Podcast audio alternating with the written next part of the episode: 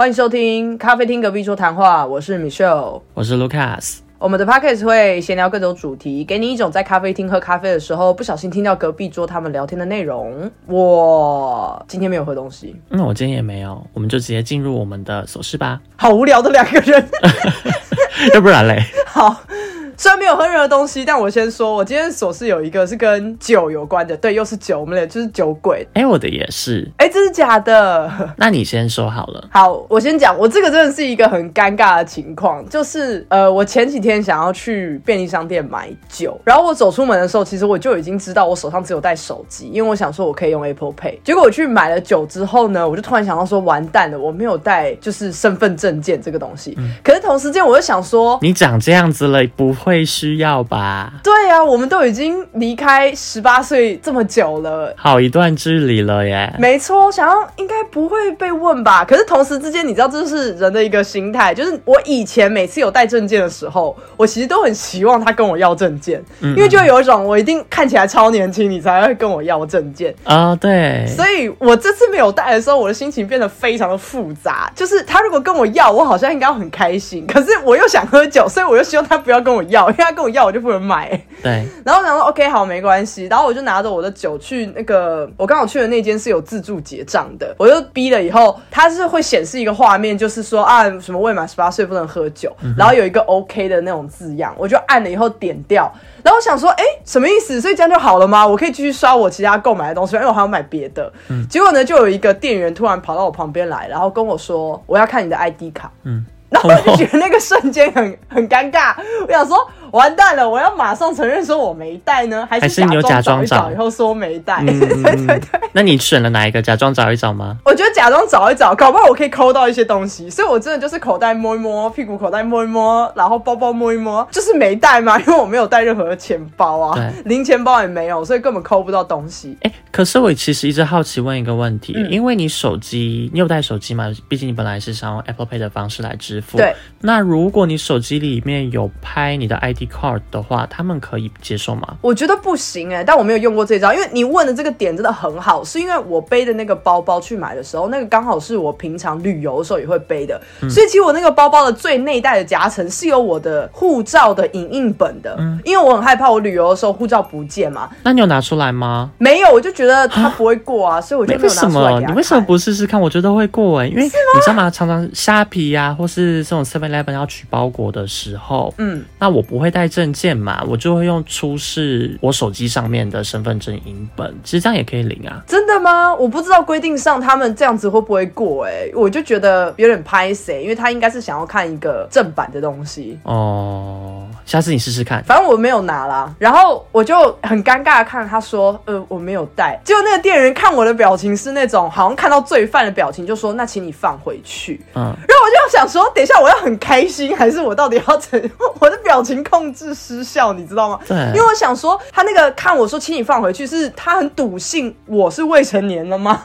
我想说，好夸张哦！我要开心吗？可是同时间又觉得说，呃，可是因为很多人在旁边，你知道吗？所以大家都是有点就是侧瞄我，侧瞄我。我想说，呃，好尴尬。我就问他说，所以我现在要拿着酒放回去吗？他就说，没错。对啊，那因为我之所以会这么问，没有没有没有让我解释，我会这么问。是因为这不就变成我的包包要放在那个自动结账的那一格站位了吗？我就觉得说，你不是应该先把我消掉，我结完账，我再把这个东西拿回去。然后他就跟我说，请你现在拿去放。我就觉得很尴尬，你知道吗？就想说啊，对不起，他怕你偷。大家对不起，大家对不起，我现在站着这一格，然后我就飞快的拿，因为我是买一手，你知道六瓶，我拿起来一伸手，然后冲回去，然后放了以后再回来。我不知道该开心还是该难过，因为我当下真的好想喝酒，所以我没有办法买到酒，我就觉得很烦。然后可是又很开心，想说旁边的人好像都认为我未成年呢。等一下，我现在好混乱哦。如果是你，你会开心吗？我其实没有遇到这件事情过，但我一直想要被查证件。不管那时候在德国还是在台湾，我一直都很想要被查证件，因为我想说，我看起来应该很年轻吧，但事实上没有啊，没有人要查我的证件，我就觉得有总是有点沮丧的感觉。我被查的几率是五十趴，哎。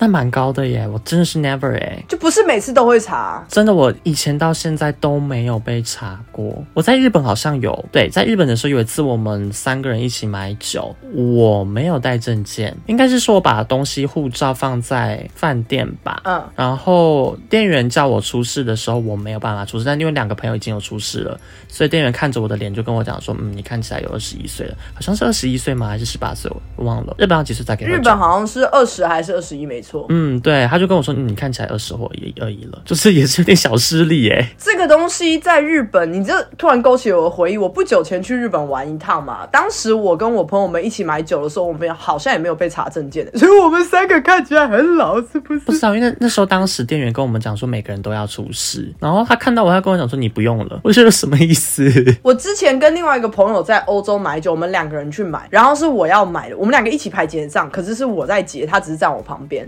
后来好像也是买酒，然后他问我说要我出示证件，发现我没有带，结果我朋友就拿出他的证件，以后那个店员就说不行，不可以买，因为他无法确认我是不是成年了。对，那我朋友如果就算是成年，他买了，那万一是我喝呢？他可能会分你啊。对，所以他就说这不能买。我就想说哇，好好严谨哦。嗯。后来后来我跟我朋友一出了那间便利商店，他说走，我们去旁边另外一家，啊，你在门口等我，我去买。对啊，比较容易啦。但你知道吗？其实我听说在加拿大还是在哪个国家也是这样子，就是不管你今年几岁，就算你五十岁或六十岁，你也是要出示证件。如果你没有出示证件的话，他们也是不会卖你的。很一视同仁呢，我觉得这样可能比较符合整体的规定吧。嗯嗯，就是不然有人就是对不起，他可能天生长得很老。应该说，其实我觉得年龄不是唯一的一个标准在吧？因为如果今天假设他们是有其他身份的话，可能他不能喝酒，那可能他的 ID card 上面会注明。所以我觉得他不是只单独查年龄，不一定吧。我不知道哎，那要看每个国家它 ID 卡上面到底有没有写出所有的资讯喽。因为如果你真的想说一视同仁的话，那差八十岁的阿妈，她明显就是看起来就是远离十八岁很久了呀。规定上都要查，可是很多店员如果一看就知道你已经有了胡子还白色的，他就不会查，类似这样。哦，也是有可能，对吧？反正我就是发生了这件事情，然后。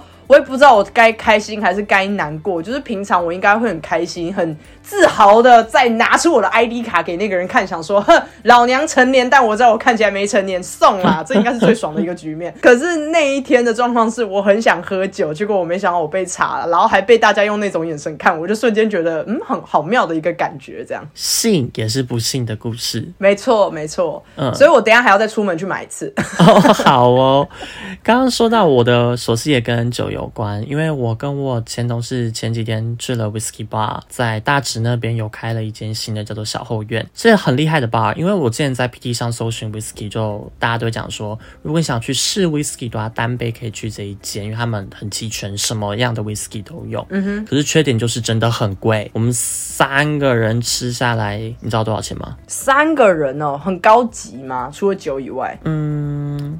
一到餐点的话，大概四五百块左右。它有寿司，但它也有价位很贵的牛排，一份四千块的牛排，所以看怎么点。我猜三个人，我就往很贵那边猜哦，五千块不止，八千四百吧，八千五忘记。好贵，超贵，因为我点两支酒。就两小两两杯啦，我点两杯而已，我没有点到汁。然后其中一杯的话是一整支要一万六左右的价钱，那我不可能买一整支一万六的，所以我想说，那我既然看到了，我就试试看。所以我买单杯，光那单杯就要一千六了。那你觉得是好吃的吗？好喝的吗？我觉得，因为它虽然也是泥煤味重的，人类到一定的程度之后，你就没办法以你的味觉或你的嗅觉去。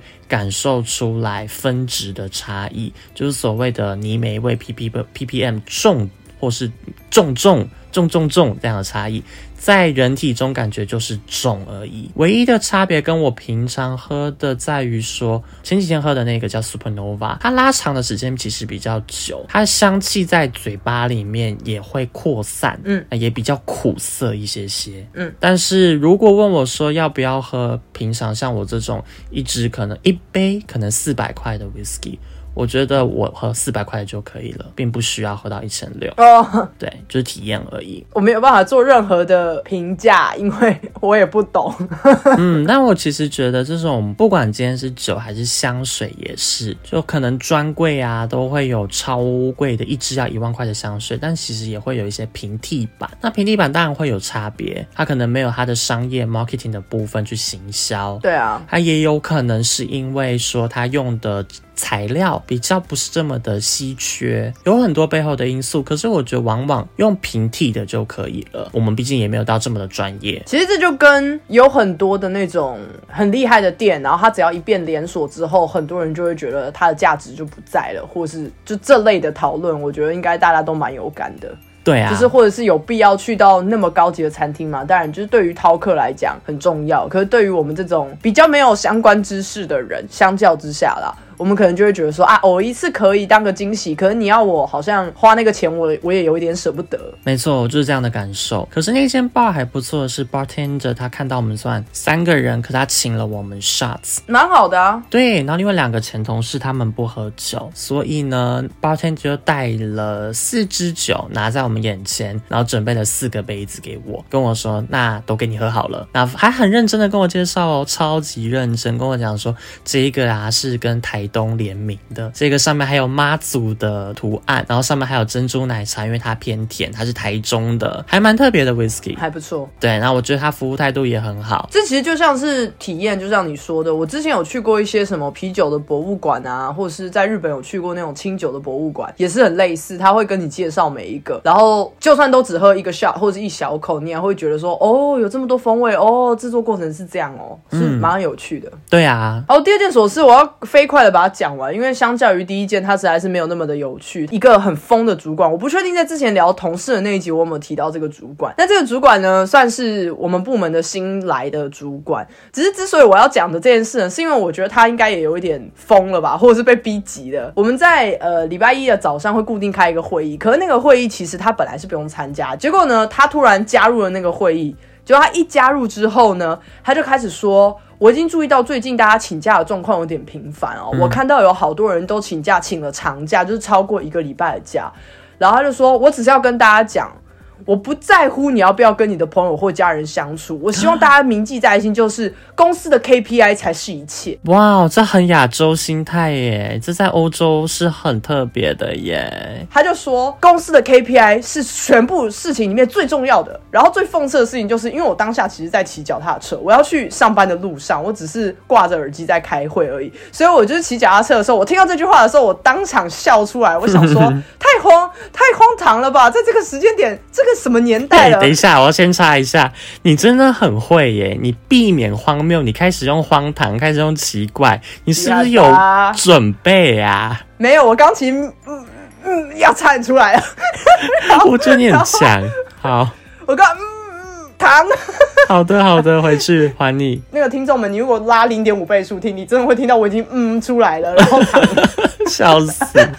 好，所以那时候在骑脚踏车那里就笑了出来。你觉得这真的很荒唐？对，因为我觉得都到这个年代了，而且就像你说的，我人在欧洲，这个主管有事吗？可是我在骑脚踏车嘛，所以其实我当下有一点笑出来的状况下，变成我没有办法集中精神看路况，所以我有点好像压过一个水沟盖，所以那个车子有点颠簸这样。然后一颠簸之后，我有点吓到，因为我我太沉浸在那那个荒唐的那个世界里面。一颠簸以后，马上提醒自己说：“哦，不要出车祸。”现在一大早很多疯子的，我要好好骑。对啊，马上打脸他。哎，他不是说全世界最重要的事情叫做 KPI 吗？没有没有没有，我的生命比这些都重要好多。我现在要专心骑车。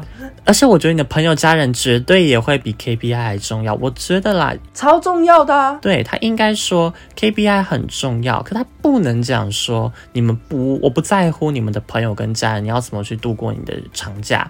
我觉得讲这种话其实不是很好诶，有点情绪勒索的感觉。他就是狗急跳墙，我觉得，因为其实后面就开始有人跳出来。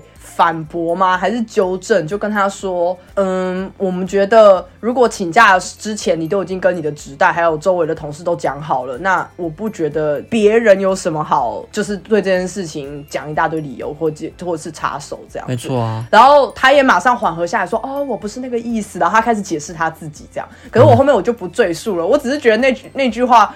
很幽默。是在礼拜一的一大早听到的时候，我反而不生气，因为我觉得已经到了另外一个极限，你知道吗？趁借机跟所有的听众朋友们讲，工作绝对不会是最重要的，绝对不是。你的快乐、身健康、安全。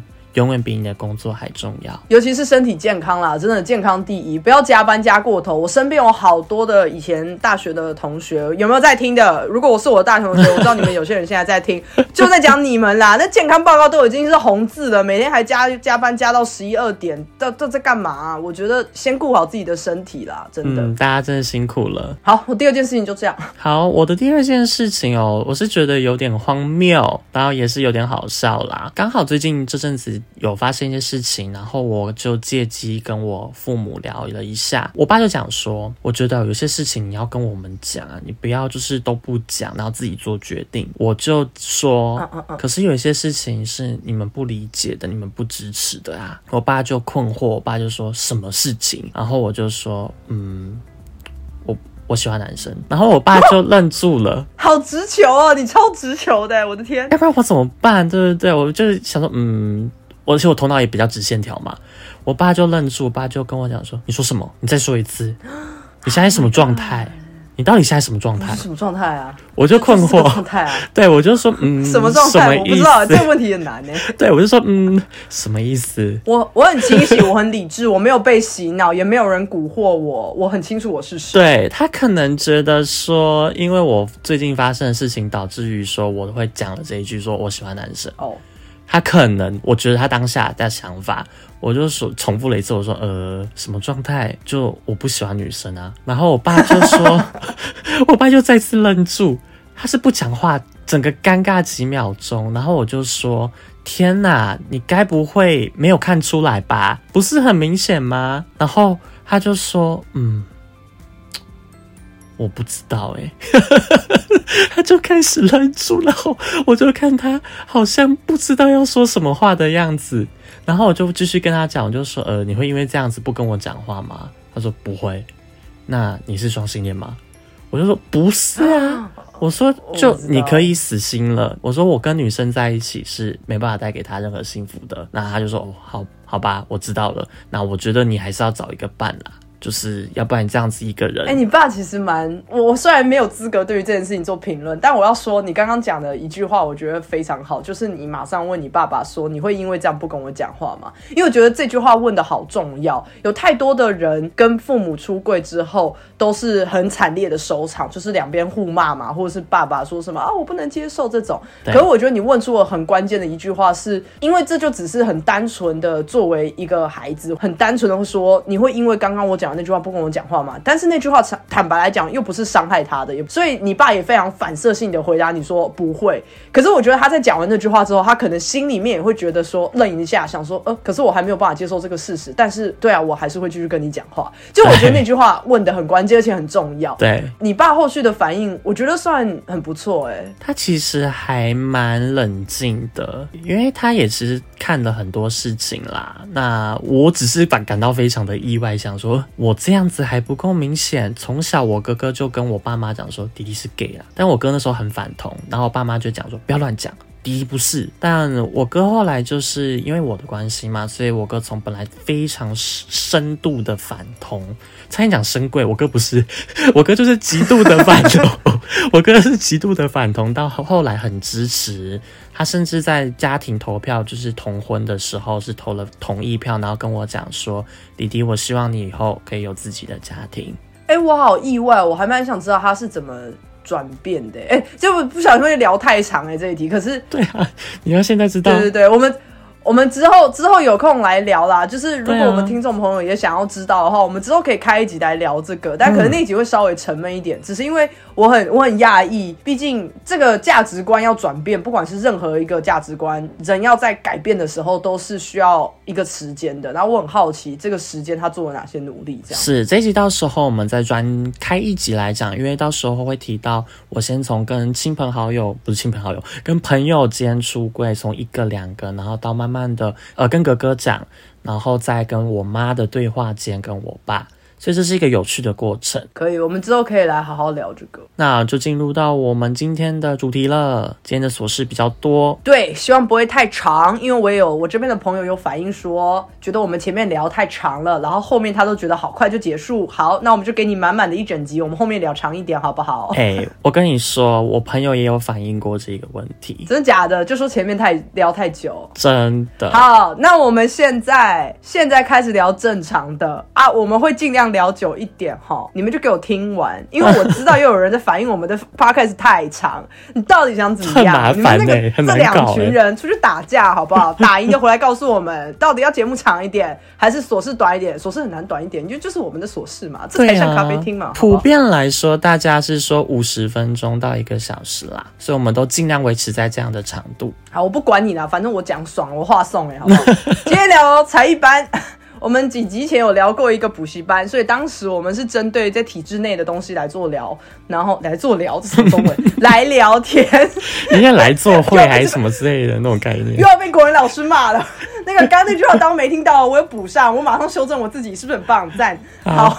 这一集要聊才艺班，也就是所有体制外的事情啦。有一个东西有点介于这两个之间，叫做安亲班。是 你有去过安亲班吗？有，我有去过安亲班，就是因为爸爸妈妈都很忙嘛，就只能把我丢在外面啊。之前有说过，像是把我丢到英文班，那当然我有去过那种全科安亲班。嗯，那时候也发生一些有趣的事情。但你有去过安亲班吗？我有哎，我安亲班是那种纯写功课，没有要上任何课。课就是下班以后，不是不是什么下班，下课之后，下课之后去到那个地方安亲班，然后就写完作业之后，可能就跟朋友开始闲聊干嘛，然后等时间到之后，爸妈再来接我。我们那时候也是这样，但那时候你的安亲班会到很晚吗？可能七点？有有有，会到可能六七点。那有些时候就像你说的，可能会跟什么英文班、数学班做合作，所以。写完作业，晚上六七点之后，可能就会接着去什么过一条马路到隔壁去上英文班或数学班，然后到晚上八九点，然后再回家这样。嗯，我那时候的安心班是结合了数学，那也是要写作业、写评量。可是因为我很挑食啊，然后我妈可能想说啊，反正给我午餐就预饭团之类的吧，让我去买个预饭团。好像她也不是让给我钱去买，她就直接帮我买预饭团。可是每天中午都吃御饭团很腻呀，或每天下午都吃御饭团，然后我又很不想吃，所以我就打开窗户，然后我就把御饭团往人家的屋顶的方向丢。什么意思？等一下，你这些故事，这个故事有点太跳了吧？前面先跟我说数学班、英文班，中间跟我说你妈妈知道你不想吃饭，后面变成丢饭团。对对，其实重点就只是要跟大家讲说，我在安亲班的时候。吃到御饭团，然后对我把御饭团往人家的屋顶上那样砸，因为我就表示抗议啦。其实我很不喜欢吃安心班哦，所以不是因为讨厌御饭团，我不是因为长大之后还是会去吃那个御饭团。我觉得肉松御饭团好好吃哦，好莫名哦，把自己喜欢吃的东西丢掉，就那时候比较腻了啦。然后有一次我就很可怕，就是在别的安心班，嗯，然后那时候刚好上完英文课之后，我就发现说，哎，奇怪，有个小房间呢，我就走了进去。看看，然后看到说，哎，有一个冰箱，哎，当然好奇嘛，就把冰箱打开。你知道里面有什么东西吗？御饭团吗？敢不是啦，不是御饭团，是什么啦？你觉得？是什么？牛奶？不是，是满满的蟑螂，超可怕。是什么？满满的蟑螂。哎呀，是活的，而且我全部往外窜，我真的好惊喜。你确定？你确定那是冰箱？那是冰箱，但我就想说，哎，干，为什么冷冻库冷藏里面全部都是蟑螂啊？好恶哦！我觉得我会做噩梦哎。对，我觉得那是一个最可怕的安庆班故事。超恶的，你的安庆班真的很很很奇怪哎。对，就刚好不同的安亲班啦，但后来我就没有去那家安亲班了，不是因为蟑螂啦。哦，我安亲班是国小幼稚园算吗？幼稚园那里其实跟安亲班性质也很像啊，就是也是班丢在那边，然后不知道干嘛，然后最后等父母来嘛。嗯，好，幼稚园先不算好了。国小就是下课之后，我几乎都会去安亲班，而且是坐那种娃娃车去安亲班的那一种。哇！然后时间到了以后，还会再就是娃娃车再送我回家，所以蛮扎实的，整天都泡在安亲班里。面，所以呢，我当时真的没有说什么晚上跟家里吃完以后可以看卡通，超羡慕我身边有一些同学，他们都可以什么吃完以后就马上去看卡通，然后都很知道卡通在演什么。比方说当时什么柯南啊、哆啦 A 梦啊、七龙珠啊这些很常在播的，现在可能也还电视上也都还在重播，但他们就是吃饱饭以后就可以看，然后隔天就会在学校讨论剧情，我永远都参与不到。那个时候蛮怨恨的，就会觉得为什么我全部的时间都要在安心班度过了？我不知道为什么我去的那间安心班，我自己的同校同学非常的少，都是别的校的人，所以他们都自成一个小圈圈，就变成我跟他们也有点聊不上，你知道吗？然后他们没有排挤我，可是就是聊不太起来，因为他们就会说：“你今天有去玩那个什么溜滑梯吗？”然后我就想说哪一个溜滑梯，我也不知道，对这类的这类的。我自己是觉得把小孩送到安亲班，当然也没办法，因为爸妈都要上班逼。不得已啦。可是同时之间，我不得不承认，我小时候好羡慕那种所谓的钥匙儿童。我知道，我很懂你感受。他们有一点孤单啦，我知道他们有另外一层孤单，可是我当时就会觉得他那样好不好，我可以直接回家。对，因为你刚刚讲到卡通的点，我非常懂你感受。我从小时候的时候就很少在看卡通，包括我从来没有看过《海贼王》。你能够相信这件事情吗？这太荒谬了吧！成长背景下让我没有时间去看动漫。你为什么没有称赞我念对了？哦，对你念对了耶，你好棒哦！谢谢。反总之就是后来这些还是没有去看《海贼王》，但是后来很多漫画是我长大成人之后，我才慢慢去补的。我也是，像《火影忍者》啊，或是什么《蜡笔小新》吧，因为我爸妈很不喜欢我看《蜡笔小新》，哦，我妈也是，哎，她觉得那个东西很低级，没水准。对我妈也这样觉得。那有一些卡通就是胸部都会画很大，然后我妈都叫我不要看那些节目。我妈其实也不喜欢我看七龙珠，因为她就觉得一直在打架。嗯，而且七龙珠好像有穿的有点露嘛。啊、我妈不是那个点，她就只是觉得这卡通怎么一直在打架，很暴力，不好。哦，打架那呃很多动画都是这样子的、啊。反正是因为那个时候我小时候啊，国小，她就觉得很害怕我哪一天出去跟人家干架之类的吧。嗯，因为那时候我就还有一阵子我蛮喜欢看《史上最强弟子坚一》，你有看过这一部嗯吗？，我蛮喜欢的。对啊，然后我妈就禁止我看，因为那个美语的胸部太大了。对，我除了安亲班之外，我从国小还有在学的才艺，现在已经没了啦。当然，就是小学的时候，我还有学一个是钢琴，就是我相信，如果你家经济条件许可，大部分的人从小都会学一个乐器吧。对，对就是男生可能就会是小提琴，女生可能就是钢琴。就是，哦，是啊，我就学小提琴，哎、我其实超想学小提琴的、欸，我超想学钢琴的耶，我们帮我交换一下为。什么不能交换？对。所以你钢琴学了多久？我从国小学到好像国一还国二吧，后来是因为课业的关系，所以才放掉的。真的很久哎，你现在还会弹吗？不会，完全不会，因为其实我不喜欢弹钢琴。就我当时学的时候，我自己都觉得老师教我教的很痛苦，然后我自己练琴也练得很痛苦，因为我就没有兴趣啊。比方说拉小提琴，我觉得很帅，然后当时还有一阵子很觉得。吹奏乐器就是长笛或者是当时的双簧管，我就觉得好帅，好好看哦。然后我就觉得钢琴谁都会啊，一个班你问说谁会弹钢琴，根本就一半都会举手。我想哦，那我干嘛？有什么好学的？可是其实你知道吗？以实物面来说的话，钢琴你怎样弹都不会弹出太难听。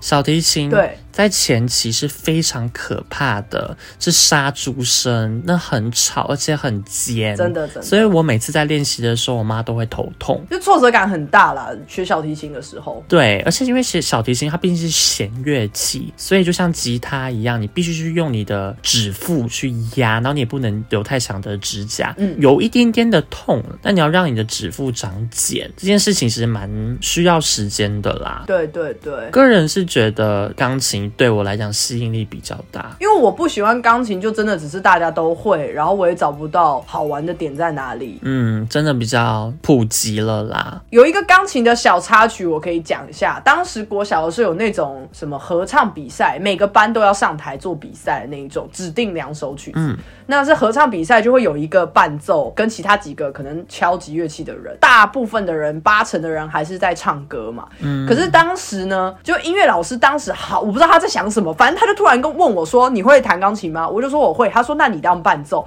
然后可是其实我不喜欢弹钢琴，然后我就硬着头皮必须练那两首曲子。嗯，可是后来也练好了，我们班也比完了。可是这件事情之后呢，我后来知道说，我们班有一个女同学，她讨厌我，原因是因为她其实想当伴奏。什么？你抢人家的光彩了？对，可是那而且那个人弹的很好哦，那个人其实是比我还要厉害很多。可是我不知道为什么老师那个时候在音乐课上就会说，那你弹钢琴，然后我也没有办法拒绝。小时候哪会拒绝？小时候也不知道别人想要。对啊。如果是现在的我，就会说，呃，不好意思，我没有兴趣。那个谁谁想谈，现在举手。对啊。那那个同学就可以举手。可是当下的我就吓到，想说，呃，好，然后心里面还很讨厌这个工作，然后还因为我讨厌这个工作，就别人竟然讨厌我拥有这个工作，所以我当时好衰哦。我觉得小时候真的都是这样，不敢说不要，不敢拒绝老师，因为你觉得这样是辜负了老师给你的期待。对，所以这是一个很小让我没有到更讨厌钢琴，可是更觉得莫名其妙的故事。哦，可是你到现在真的完全连什么小蜜蜂之类都忘记吗？不会吧？你可能还是弹得出来吧？呃，我必须要说，学钢琴对我而言最大的一个帮助，叫做其实我看五线谱是看的比简谱还要快的，这是非常惊讶的一件事。我是上国中之后。我才开始学看简谱，然后我身边的人全部都会看简谱，他们反而看不太懂五线谱。可是我是反过来，因为我是学钢琴啊，钢琴就是古典乐嘛。这件事情我是到国中才意识到，说哦，原来大部分的人都不太会看五线谱，反而会看简谱。是啊，对啊，我我是觉得这是最大的收获啦。所以如果现在有谱在我面前，我可能会看得很慢，但是我还是可以对着谱弹这样。哦，我以前在练小提琴的时候，我是很会看谱的。可是到现在，我已经毕竟十年以上没有看过谱了，所以。就忘的很多，嗯嗯，那再来就是因为其实以小提琴来看，我们较常看 C D E F G，嗯，就是哆来咪发嗦的部分，我们比较不会去换什么一二三四五。那对我来讲的话，像是 A A A 就是啦啦啦这种概念，你们在钢琴有吗？有啊，一样啊。那只是当时啊，我学小提琴有一个特别的点，或是说契机，是因为我家人觉得说小孩子就是要学一个乐器，让他试试看。所以我哥学萨克斯风，那我就学小提琴。然后一开始的话是。一个老师对三四个小孩，嗯，可是默默的，就是可能到比较进阶的阶段，因为我学两年左右或一年半，我们就变一对一的。我记得那时候超贵哦，我那时候十四岁左右，一个一对一要八百块。我到现在其实都觉得，其实音乐家教比。教语言还赚很多很多哎，对啊，因为音乐真的是讲的比较粗俗一点，叫做有钱人在玩的游戏。对啊，那些音乐家家里一定要有一点底子，才有办法培育出来啊，不然真的很辛苦。是，而且我听说过音乐有一些一个小时两千三千的耶。因为我当时小时候也是团班嘛，就是刚开始接触的时候也是去那种什么雅马哈那种地方，然后就是六七个人一起，然后妈妈有些时候还可以一起来。后来到国中之后，我也是找。家教，嗯，我记得那个时候一个小时好像也要一千块了吧。真的也是很贵，对我到现在我都觉得教语言都没那么赚。那你知道吗？那个小提琴的部分啊，我会停止是因为我觉得我有被受到骚扰。什么意思？我当时只是很排斥，老师很喜欢上课跟我聊天，可能想要拖时间嘛，像是拖一点讲稿费的那种概念，他能够就是少上一点课就少上一点课。嗯嗯嗯。然后他有一天他就跟我说：“你要不要看我的阴毛？”啊哎，这个这个这个这个要被告了吧？我吓到。可是当时我不知道那是什么东西，然后我只跟他讲说我不要，我说我不想看。但我不想看的原因是因为我觉得我的时间被浪费掉了。嗯，就是我觉得说我们要好好的乖乖上课。我跟他说妈妈付钱很贵，我说我们这边每一堂课就是很贵，所以要好好的上课。我记得我这样跟他讲的。虽然我不知道阴毛是什么东西，那时候啦，我是因为这次我们这一个主题，我才想到说，原来其实我不。想要再继续上小提琴，这个可能就是最大的原因哎。我必须先称赞你，真的是知道赚钱的辛苦啦。对，既然碰到这种事情，也太我觉得很糟糕哎。就更不要讲那个老师是一对一在教学，还有好多好多的学生。一对一，所以其实如果我今天去讲的话，也不会有人相信我。你又不会装监视器，就算你那个时候讲了，你妈妈相信你的，你们不再跟这个老师学，可这个老师还是会有好多其他的学生啊。对啊，还是可以。去骚扰其他人啊，好糟糕哦！我当时我因为你刚刚讲的重点就是，我觉得爸爸妈妈赚钱很辛苦，还让我来学音乐，所以那个小提琴老师他要我分他口香糖，我还不给他吃。为什么要分口香糖？就他可能看我在吃嘛，他觉得他他也要一颗，那我就不给他。我印象中老师跟我爸爸讲说我不想上了，然后我爸问我为什么，我也没有跟他讲，我说我就不想上了。哎，你爸真的在这点上面也不错，因为。我当时其实我已经明确跟我妈说，我不想要再学钢琴了，因为我找不到兴趣。那小时候就小孩子就是这样嘛，你可能看到别人在学什么，你就会分散注意力。所以我当时其实很想要学画画，就是学美术这样。可是我妈当时也阻止我去学，因为她就觉得。你一定很快又会说你不要了，不要浪费我的钱，你就继续学好钢琴吧。你都开始了，所以我其实算是很痛苦的持续到了国中。嗯哼，我也有试过那种画画的，就是怎么做风铃啊，或者是做一些垃圾出来，全部都被丢掉。还要做什么手作课啦？对，房子啊啊！我没有什么艺术细胞，所以我那时候做的很开心啦，因为会被称赞。但是其实我妈一直都觉得那些就是垃圾，她没有很想给我赞美。好了，培养一些美感，我觉得也 OK 啦。对啊。你有学过心算吗？是不是？有，我有学过心算。我觉得这个东西很妙，是我个人至今为止都觉得学过珠心算对我个人而言帮助很大。可是我身边的好多朋友全部都说超浪费钱，完全没用。我也觉得完全很浪费钱，没有用。我有比赛到段位哦，我是到一段还是二段，那很厉害哦。嗯。也没有到很厉害，就是相对比较厉害，因为它是从级是慢慢的这样升上去到一，然后然后再来到段子，因为有分珠算跟心算嘛，珠算就是你要去拨珠子、拨算盘，对，那时候还要买个自动清零的算盘，一个两千块钱。印象很深刻，嗯，那蓝色的。然后心算的部分就是放在你的内心，是不可以去拨珠子的。可是我必须坦白讲，我完全不会珠算，我也不会心算，但是我还是有到段位。那你是怎么算的？就在头脑里面算啊，像五加九九就是十四，我不会在头脑里面拨什么珠子，我根本不知道要怎么拨啊。哈，我身边的朋友跟你的反应是一样的，就是我刚刚说的那些，他们觉得完全没有用的人，他们就是觉得从头到尾他们都是在用学校的算法，就是比方说城市除式。在那边算，嗯，可是我会觉得很有用，是因为我是真的很认真在拨珠算的人。那先拨算盘嘛，然后拨完算盘之后，就是到了一个程度会开始学心算，也就是把算盘拿掉。对，可是心算在拨的，就是拨空气算盘的意思啊，就是没有珠子，可是你还是把它拨出来。对啊，对对对对，我到至今为止，我还是可以播啊。你好强哦！所以你在高中的时候，在写数学题目，你会播吗？就空中播吗？对啊，我会在。考卷上面用播的，嗯，这样讲我没有要炫耀，可是到至今为止，三位数乘两位数我是可以播出来的。你很强哎，所以为什么我写算式的时候我会直接写答案？我以前是因为我就是真的用播的在算啊，我不是这边耍帅，好像也叫耍帅。可是我的意思是说，那是真的对我有益的，我是真的可以用拨的方式把它算出来。可是当然现在因为我太久没有去拨正常的算盘了，有一点没有以前那么快了啦。对，也因为这样子，我觉得这个东西对我。之后的运算速度都算蛮快的，是。可是你知道吗？因为正因为这种算很快的关系，所以在我身上就有一个缺点，就变成我看东西都会看很快，然后我就会漏题。那当然，这也有可能跟我们之前前面说过的我阅读障碍有关。不确定，但就是会变成一种粗心大意，因为就是求快的概念。因为在珠心算考试中的时候，有一堆题目，你能够做越多题，那你的分数明显是越高的。对对对，对啊，所以我后来在写考卷的时候，我也就是都用是写很快的速度下去去做。哦，我是没有这个影响。虽然说我阅读也不是多好的一个人，可是我觉得这是两件事啊。因为对我来说，数字是很明显的，每一个数字长得都很不一样，相较于一排文字。所以我比较不会呃有这个跳行看的那种状况，所以蛮另类的。我身边的人全部都说珠心算对他们没有用，可是我是真的说很有用。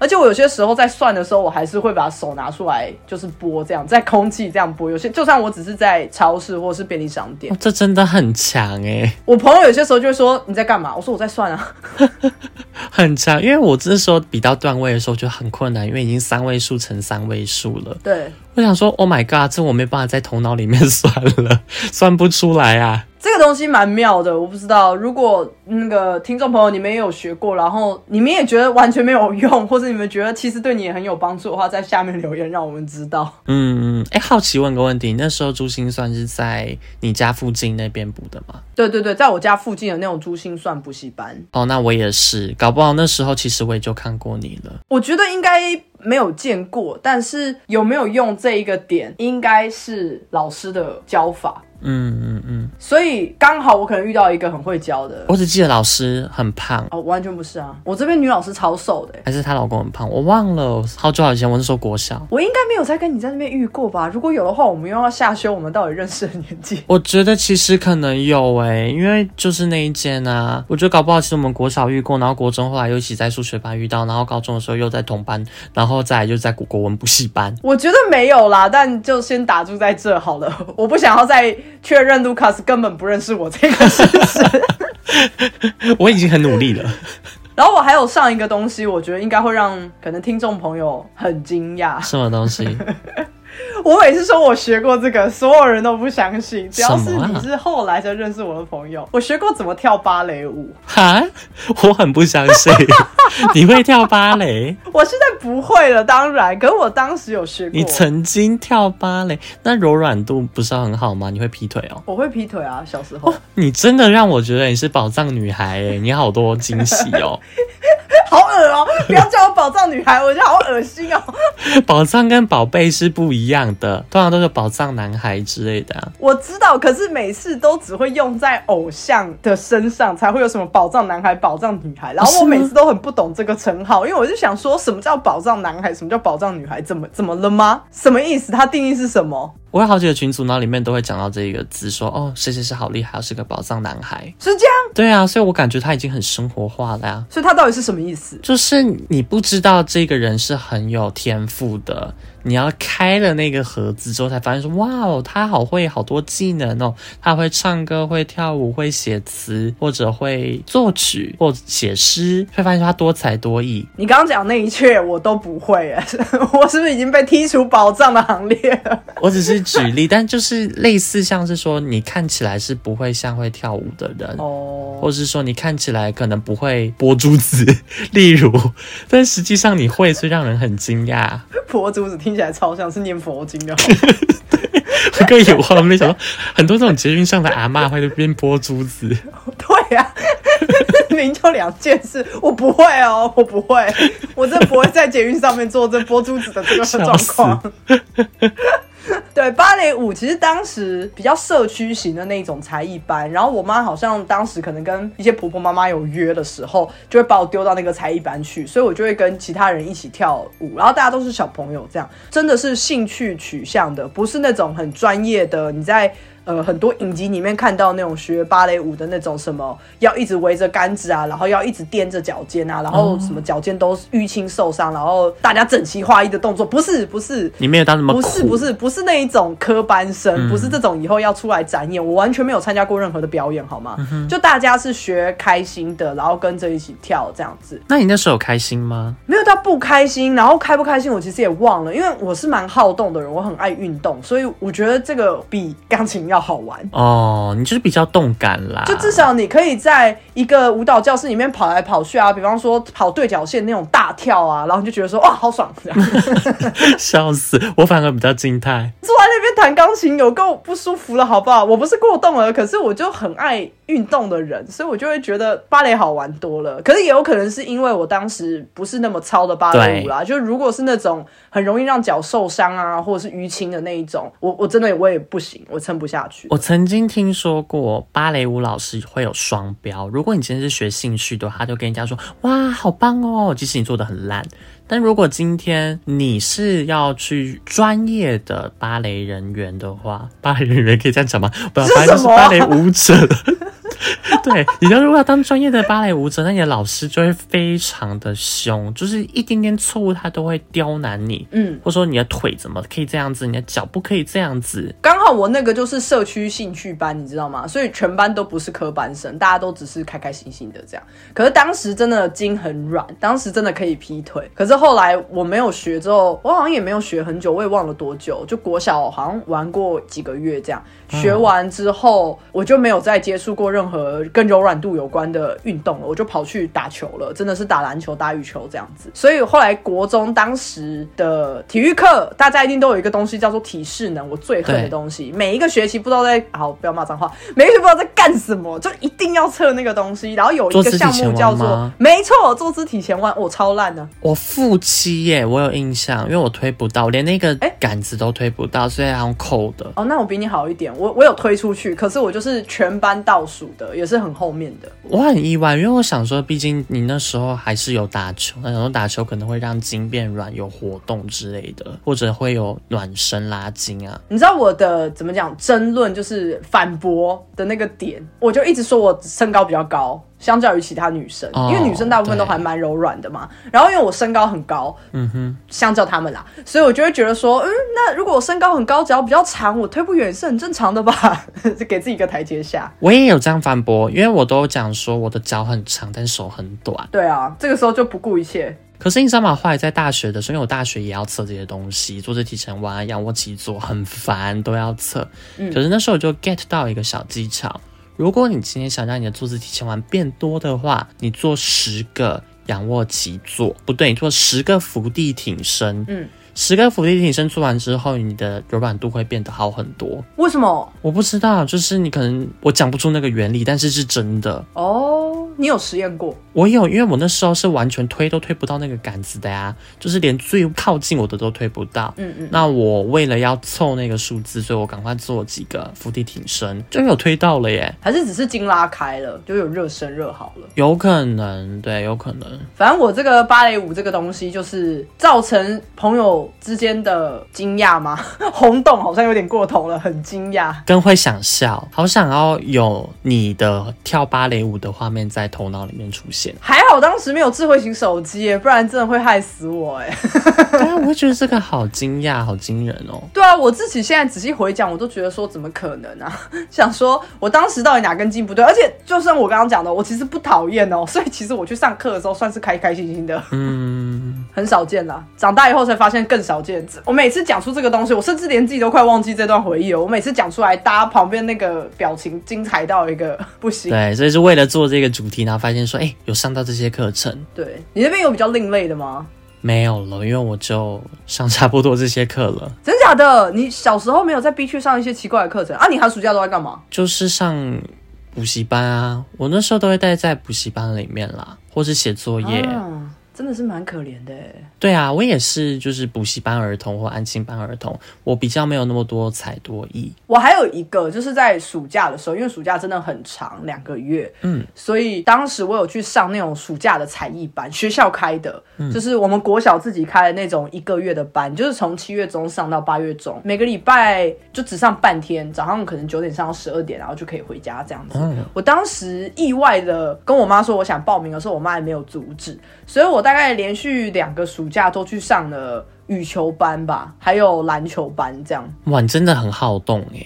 我当时遇到的老师们又刚好，我觉得都很棒，就是他们不是真的只是让你去玩而已。我当时去上的羽球班，他是真的有开始教羽球的基本动作所以就跟你说，哦，从发球要怎么发，然后你要怎么打短球，你要怎么切球，你要怎么拉长球，嗯，他是很认真教你怎么挥拍，这样你的手比较不会受伤，然后再再练对打什么的。所以其实当时的那个老师，他也不是什么羽球选手。退役，他就真的只是自己爱打羽球。我也只是学了那些基本动作，结果我到国高中就是杀片无敌啊！我就想说，哎，大家不是应该国小就学过这些基本动作吗？为什么大家球都拉不远？为什么大家都招财猫打法？都没有人学过啊！就是我们都是到了国中之后才开始接触运动的呀。对，所以我当时就觉得，哎，我去上这些班，当然第一个是我也觉得很好玩，很有兴趣。然后第二个是因为小时候这样子，所以很多运动伤害可能也可以避免，因为不会用错的姿势去。打球哦，那你知道怎样可以避免运动伤害吗？就不要运动啊！对，就像我一样，完全不会动。我就知道，为什么篮球、羽球都不会，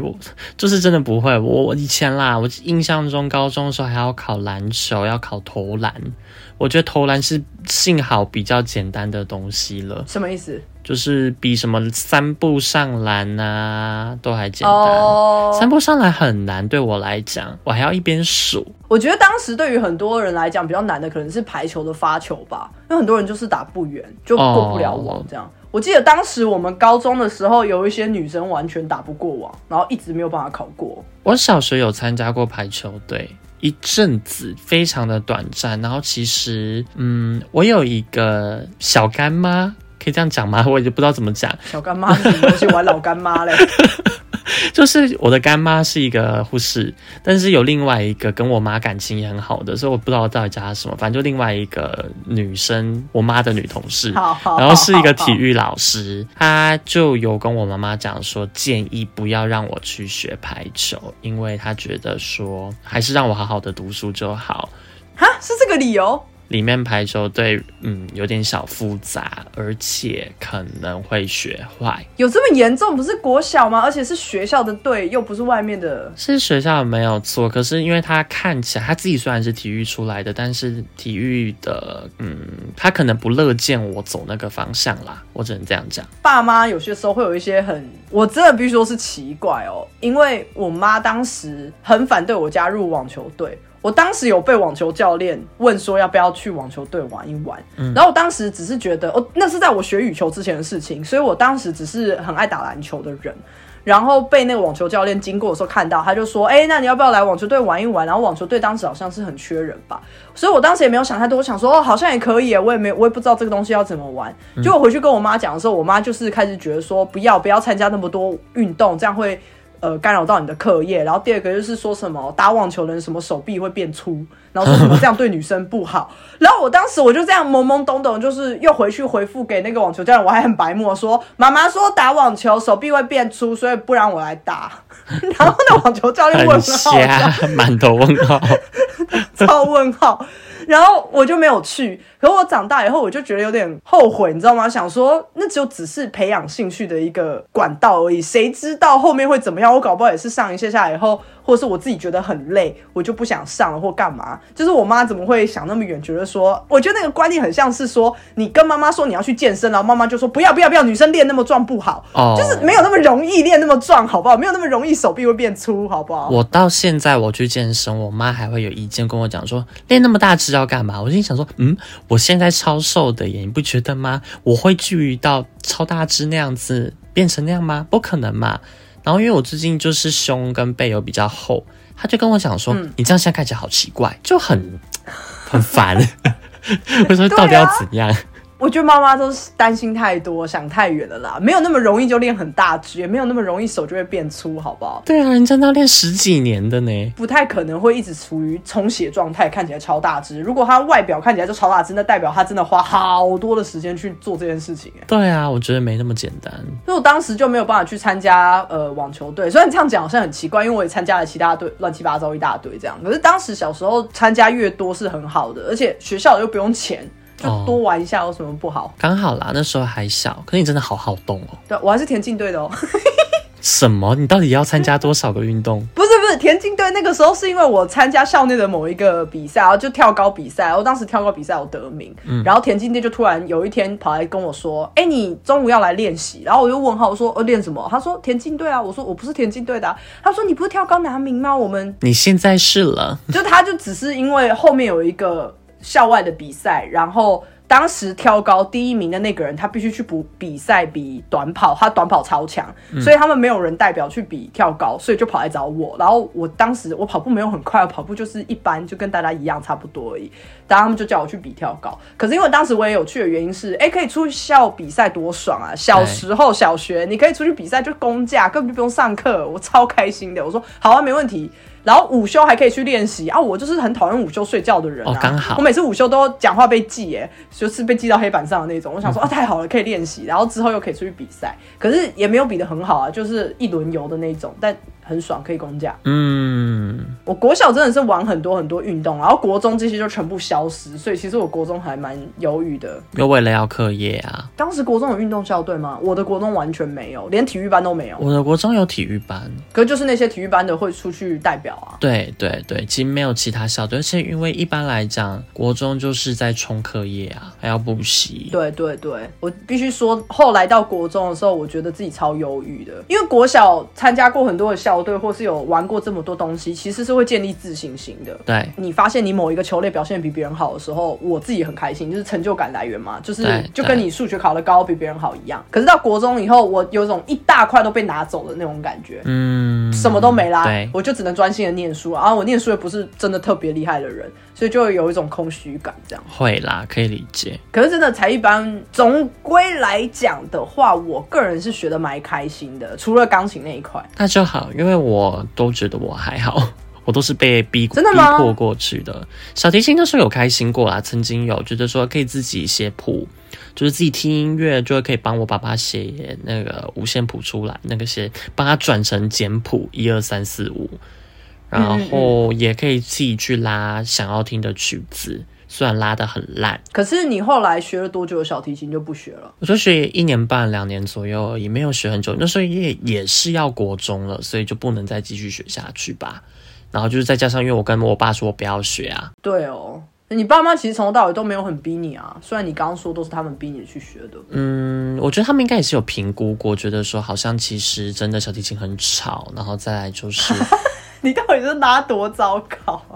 就真的很糟，你知道吗？然后再来就是钱也要一直花下去，他们只是想说试试看，给孩子看看说能不能产生出额外的兴趣。嗯嗯，对啊，那心算可能觉得说可能对数学有帮助吧，但后来听我妈讲，她是非常后悔让我去学心算了。因为她也觉得浪费钱嘛。呃，就没有，就是因为刚刚讲的她，她觉得说我就是因为学的心算，所以我变成做事情或写写东西的时候都写得很快，然后就是东东跳西跳。哦，我觉得这是两件事啊。可是因为我做心算的时候，的确会就是跳题，跳着答题，先先学比较简单的嘛。好了，我觉得你妈在就是看他触逼啦，他常常这样，其实 他应该要去正视的是为什么你会一直跳，或是你有阅读方面的问题，对而不是觉得说一定是心算造成这个结果。我就跟他讲，我说我有阅读障碍，他后来才说哦，好吧，可能是他常常这样子。他最近跟我讲说，我觉得你从德国回来后就变了。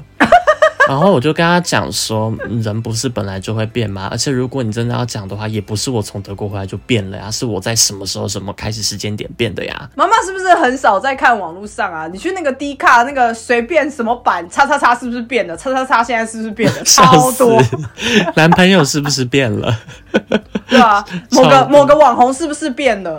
哦，对，那个网红还有跟谁在一起吗？真的很莫名哎，超多的。对啊，人就会变啊。对啊，你不变的是死人吧？死人才不会变啊。家长多让小朋友多接触一点是 OK 啦。可是如果小朋友表达不喜欢的话，好像也可以停掉。像我就觉得我很浪费我爸妈的钢琴的钱。